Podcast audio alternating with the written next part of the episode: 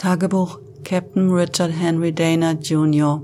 Eintrag 449. Revision 4. Ich kann mich noch sehr gut erinnern, wie wir die erste Murmel an Bord geholt haben. Das war drei Tage nach der Ankunft hier. Murmel. So sagt die Crew zu den perfekt runden Kugeln aus diesem uns völlig unbekannten, steinharten, halbtransparenten Material. Als ich damals dann endlich den Raumanzug angezogen hatte und mich der Murmel Nummer Uno näherte, da hatte die Crew diese schon mit Drähten fixiert und helle Scheinwerfer drauf gerichtet. Man sah unscharf etwas Längliches in der Kugel, so wie liegen. Ungefähr zwei Meter Durchmesser hat so eine Murmel und zumindest Numero Uno war komplett mit seltsamen Schriftzeichen bedeckt. Schriftzeichen, die fast aussehen wie Buchstaben oder Ziffern, aber eben immer nur fast. Das ist wie ein vergessener Name, der einem auf der Zunge liegt, aber partout nicht einfallen will. Neugierig presste ich meinen Helm gegen die Kugel und versuchte zu erblicken, was darin verborgen war. Wenn ich ganz angestrengt in die milchige Transparenz starrte und mich in einen bestimmten Winkel zum Scheinwerfer stellte, da konnte ich es auf einmal sehen. In der Kugel lag eine Frau. Beim Anblick dieses Körpers habe ich vor Schreck gequietscht wie ein Kular. Ich bin rückwärts gestolpert, in den Drähten hängen geblieben und lag plötzlich, immer noch schreiend, wehrlos auf meinem Sauerstofftank. Dafür war ich halt auch die erste Person, die Red Phoenix gesehen hat. So nennt die Besatzung die wunderschöne junge Frau mit den langen roten Haaren, die wie eingefroren in dem milchigen Material der Murmel schwebt. Völlig nackt, entspannt, mit geschlossenen Augen, als hätte sie sich erst gestern wohl bedacht in diesen Hightech-Bernstein eingießen lassen. Das muss man sich mal vorstellen. Wir waren 800 Jahre von der Erde entfernt. Und wir hatten ein außerirdisches Wesen entdeckt, das haargenau so aussah wie ein Homo sapiens direkt von unserem Heimatplaneten. Die Science Fiction des zweiten Jahrtausends, die lag goldrichtig. Naja, allein diese Tatsache hätte ja eigentlich gereicht, um die Crew schon mal zu beunruhigen. Doch da gab es noch eine viel beunruhigendere Tatsache, die man nicht einfach so verdrängen konnte. In diesem Sonnensystem, in dem wir gelandet waren, war diese Kugel, diese Murmel nicht die einzige. Uh -uh. Um den weißen Zwerg, der einmal in dieser Ecke des Universums die Sonne gegeben hat, kreisen unzählige dieser Kugeln. Die letzten Schätzungen aus der Astrometrie gehen von sechs Milliarden Kugeln aus, die dort draußen ihren Geistertanz aufführen. Ich hasse dieses Sonnensystem. Seitdem ich mit den schlimmsten Kopfschmerzen meines Lebens aus dem Kryoschlaf aufgewacht war. Alle anderen an Bord wachten gut erholt aus ihren Tiefkühltruhen auf, nur ich ich hatte drei Tage Migräne vom Typ Presslufthammer, Tunnelblick hoch drei. In der Mitte dieses Friedhofs von Sonnensystem der tote Stern, umgeben von drei Planeten in der habitablen Zone. Nach ersten Scans alles Wüstenplaneten. Und am Rande des Systems dieses seltsame schwarze Loch, das allem widerspricht, was wir über schwarze Löcher so zu wissen glauben. Es ist extrem klein. Es verfügt über eine viel geringere Gravitation, als man von einer Singularität erwarten würde. Aber vor allem, es spuckt in unregelmäßigen Abständen Materie aus. Ein schwarzes Loch. Und das wirklich Sensationelle ist die Tatsache, dass es von heute auf morgen auf unseren Sensoren auftauchte, an der Türschwelle zur Erde also wenn man 800 Lichtjahre als nah betrachtet. Ich meine, Astronomen, die tun das. Diese Fakten, die führten daheim auf der Erde instantan zu der Theorie, dass es sich bei diesem Phänomen am Rande des Hexenkopfnebels um kein natürliches handeln kann, sondern um ein technologisch bedingtes. Naja, das wirft natürlich wiederum die spannende Frage auf, hm, wessen Technologie denn, bitteschön? Tja, Zeit also, dass die zerrissene, vollkommen bescheuerte Menschheit sich zum ersten Mal zu einer ersten interstellaren Mission zusammenfindet. Und das wären dann wir. Die Ahab mit ihrem schreienden Captain mir. Aus dem simplen Konstruktionsrauma wurde durch teure Umbaumaßnahmen ein interstellares Forschungsraumschiff. Die Mannschaftsquartiere wurden mit tiefgefrorenen Wissenschaftlern aufgefüllt und die Fusionsreaktoren mit 800 Tonnen Tritium. Fast 800 Jahre waren wir unterwegs mit immerhin 99 Prozent der Lichtgeschwindigkeit, 297.000 Kilometer in der Sekunde. Als erste Person weckte der Bordcomputer dann den Mann mit der Migräne. Hm. Und während ich die Medizinerin der Mission auftaute, erhielt ich die neuesten Nachrichten. Die waren auch schon gut abgehangene, 400 Jahre alt und berichteten in sachlichem Ton, dass das Ganymed-System, das komplette Ganymed-System, von allen Sensoren verschwunden war. Während also Amanda und ich uns darum kümmerten, auch den Rest der Crew aus dem Kryoschlaf zu holen, hatte der Bordcomputer die ersten Scans ausgewertet und uns auf diese seltsame Perlenkette hingewiesen, die da um den weißen Zwerg inmitten des unbekannten, neuen Scheiß-Solarsystems kreiste. Sofort waren Ganymed oder das schwarze Loch sekundär. Die Anwesenheit von sechs Milliarden perfekten weißen Kugeln aus Milchglas, Diamant, das änderte den Zweck unserer Mission sofort. Am dritten Tag, nachdem wir die erste Murmel an Bord geholt hatten, saßen Amanda und ich im medizinischen Labor der Ahab und betrachteten die rote Phönix. Unter dem Licht einer gewissen Polarisation, das hatten wir gelernt, da wurde das Material der Kugel komplett transparent.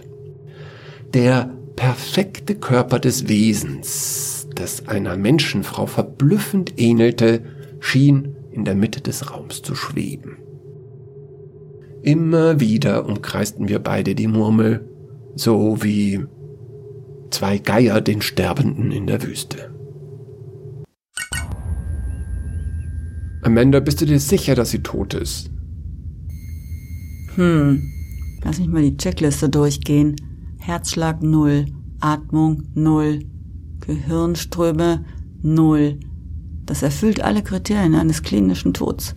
Jetzt ist ihre Temperatur genau Raumtemperatur. Ähm, wir wissen aber nicht, wie kalt sie war, als wir sie an Bord geholt haben. Hm. Da war die Schiffsärztin zu sehr damit beschäftigt, den Captain der Ahab zu behandeln, der mit einer Panikattacke auf dem Rücken lag wie eine Schildkröte und wie am Spieß schrie. Hm.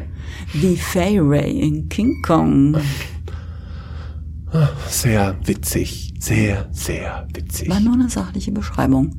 Zur Steigerung hätte ich noch milden Sarkasmus im Angebot. Interesse? Nein, vielen Dank, ich verzichte. Gut. Also, ich kann davon ausgehen, dass die rote Phönix ein Herz hat und eine Lunge und ein Gehirn. Ja, alles genau wie ein Mensch. Nur in der Luxusausführung. Mhm. Alles klasse Organe ohne jeden Fehl und Tadel, soweit das NMR die Diagnose zulässt. Am ganzen Körper hat Phönixhaut nicht eine Narbe, nicht einen einzigen Pickel, Mitesser oder auch nur eine verstopfte Pore. Aha. Das heißt, die Außerirdischen sind Hygienefreaks. Wer hätte das gedacht? Hm, das überschreitet einfache Hygiene bei weitem. Dieses junge Alien ist allem Anschein nach ohne jede Krankheit, ohne jede Infektion, ohne jedes Trauma alt geworden. Aha, junges Alien, das ist eine gute Frage. Wie alt ist denn die Phönix? Das kann ich nicht genau sagen. Dazu bräuchte ich irgendeine Gewebeprobe. Irgendeine Zelle, die die Hydroguanosin enthält oder ein Stück DNA, dessen Telomere ich messen kann. Aha, du willst die Murmel öffnen. Kann man die Murmel öffnen? Was sagen denn Terry und seine Grobmotoriker? Tja, Terry sagt, dass an dem ganzen Ding kein Gelenk ist, kein Schalter und keine Gussnaht. Nicht mal das winzigste Löchlein oder ein kleiner Haarriss. Bis auf die gravierten Schriftzeichen ist die Murmel eine perfekte Kugel von durchgängig gleicher Dichte. Können wir reinbohren? Tja, das ist eine berechtigte Frage. Und einer der Gründe, warum ich bei dir bin, Amanda. Hm, wieso? Ich bin doch aber nicht der Bordingenieur. Nee, das ist Terry. Aber es stellt sich die Frage, ob die Phönix nicht vielleicht im Kryoschlaf liegt, oder? Ich meine, wenn ich das jetzt richtig verstehe, würden wir, wenn uns Außerirdische in unseren Schlaftanks finden, auch keinen Puls und keine Atmung und keine Gehirnströme haben, oder? Und wir wären auch eiskalt. Das könnte man tot nennen, oder? Hm. Ja und nein. Bei einer oberflächlichen Analyse wären Menschen in der Kältestarre wohl tot. Aber die Stoffwechselvorgänge hören nicht restlos auf. Sie sind nur sehr, sehr langsam. Bei Phoenix konnte der Bordcomputer in drei Tagen genau gar nichts registrieren. Also, du bist der Meinung, sie ist tot. Hm, du willst sie unbedingt aufbohren, die Murmel, stimmt's? Keine Ahnung, aber hey, anders kommen wir wohl nicht weiter, oder? Was ist denn mit der Beschriftung?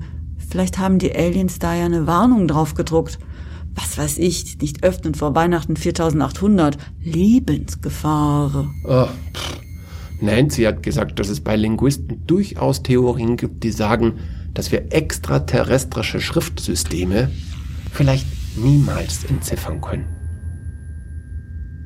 Aber wenn es sich doch um ein kryokonservierendes System handelt bei der Murmel und du machst es mit deiner Bohrung kaputt? Das wäre Pech, oder? Das erste Alien, mit dem Menschen Kontakt haben und du hast es kaputt gemacht. Hm. Tja, was wohl? Ups, tut uns echt leid. Auf außerirdisch heißt. Frag doch Nancy schon mal sicherheitshalber. Oh, mein Gott, Amanda. Du weißt genau wie ich, dass wir nicht nur dieses eine Fragezeichen da draußen haben, sondern fünf Milliarden und das in einem Sonnensystem mit dreimal Wüstenplanet, aber ohne Anzeichen für irgendein Leben. Das, das ist die neue Heimat für den Rest unseres Lebens. Für dich, für mich und die anderen 120 Wissenschaftler an Bord. Ah, und das außerirdische schwarze Monsterloch vor unserer Haustüre, aus dem ab und zu Materie gespuckt wird, das habe ich ja noch gar nicht mal erwähnt. Also macht es nichts, wenn man die ein oder andere Murmel kaputt macht, stimmt's? Lass uns genau so weitermachen, wie wir das auf der Erde schon gemacht haben. Ohne Respekt, ohne Reflexion. Immer nur auf Eigennutz und Gewinn bedacht. Mhm. Mein Gott, was würdest du denn machen? Warten, bis sich die Murmel von selber öffnet? Warten, bis Phönix die Augen aufmacht und uns anschaut, oder was?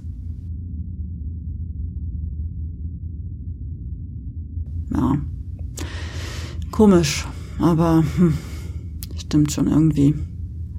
Wenn man diesen perfekten Körper anschaut, dann könnte man meinen, dass sie nur schläft. Stimmt's? Verdammt. Deine Kopfschmerzen immer noch nicht besser. Hm, kein bisschen. Kannst du mir was geben? Klar. Ähm, dein Kommunikator blinkt übrigens. Oh. Danke. Richard, hörst du mich? Laut und deutlich. Was gibt's, Nancy? Habt ihr die Murmel entziffert? Tja, von uns gibt's also eine gute und eine schlechte Nachricht. Die gute Nachricht ist, ja, wir haben sie entziffert. Fast. Hm. Wow, warum geht es auf einmal doch so schnell? Ah, das liegt an Dr. Huang. Dem kamen die Schriftzeichen noch vertrauter vor als uns Europäern. Was auf der Murmel verwendet wird, das ist ein Schriftsystem, das alle bekannten Schriftsysteme, die wir auf der Erde entwickelt haben, sozusagen vereinheitlicht. Hm. Viel Han, ein bisschen Lateinisch, Griechisch, Kyrillisch, aber auch eine Prise Kaltschrift und ein fremdes System, das keine Parallelen auf der Erde hat. Wie, du sagst, die Außerirdischen schreiben Chinesisch? Naja, jetzt wart erst mal ab, Richard. Wir haben da schon eine Theorie. Du weißt doch, dass wir 800 Jahre unterwegs waren, stimmt's? Na klar weiß ich das. Und die letzte Nachricht, die uns erreicht hat, ist 400 Jahre alt. Klar, die Nachricht, dass Ganymed weg ist. Sonst haben wir noch keine Nachrichten bekommen, stimmt's? Aber Nancy, du weißt doch selber, wie schnell das Licht ist. Und wir waren schließlich ziemlich nah dran mit der Ahab. Na gut, okay, lassen wir das. Mit dem Decoder, den wir so entwickelt haben, konnten wir anfangen, die Murmel zu entziffern. Das erste war der Name der Frau in der Kugel. Red Phoenix heißt eigentlich Lucy Ann. Was? Lucy Ann? Das ist ja wohl der denkbar amerikanischste Name, den sich die Außerirdischen nur hätten auswählen können. Warum nennen die sich wie Amerikanerinnen? Tja, Wahnsinn. Das nächste, was wir entschlüsselten, war ihr Zahlensystem. Es ist dezimal, wie unseres auch. Unter dem Namen Lucy Ann stand eine sehr lange Ziffer, sowas wie eine Art Katalognummer. Und dann folgte ein Dreierblock mit Ziffern. Daran haben wir uns lange die Zähne ausgebissen. Dann haben wir Blake geholt von der Astrometrie. Der hat's gleich erkannt. Es sind Koordinaten. Aha, unsere Murmel hat einen Absender. Genau. Und der Absender ist. Hm. Die Erde. Richard. Fuck. Die Kugel kommt von der Erde? Dann, dann ist Phoenix ein Mensch? Korrekt. Lucy Ann ist ein Mensch. Dann, dann, dann schweben um diesen scheißweißen Zwerg fünf Milliarden Menschen? Um den scheiß weißen Zwerg, lieber Richard, kreist die gesamte scheiß Menschheit.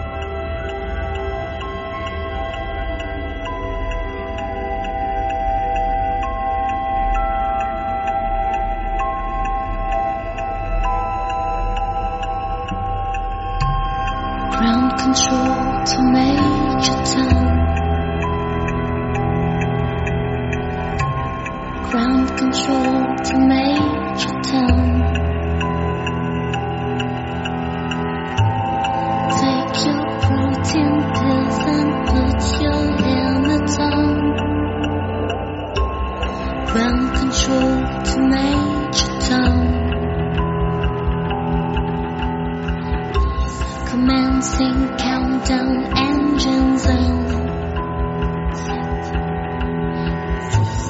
Check ignition and may God's love be